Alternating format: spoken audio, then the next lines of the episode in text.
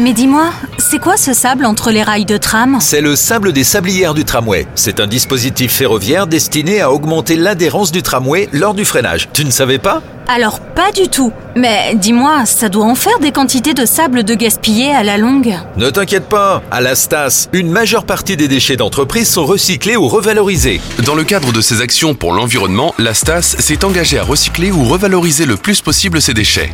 Ainsi, chaque année, 50 tonnes de sable utilisées pour le bon fonctionnement des tramways sont revalorisées en biodéchets et rentrent dans la composition de compost. Avec Saint-Étienne Métropole et la STAS, construisons un monde plus durable et plus responsable. Toutes les actions de la STAS à retrouver sur activeradio.com et sur réseau-stas.fr.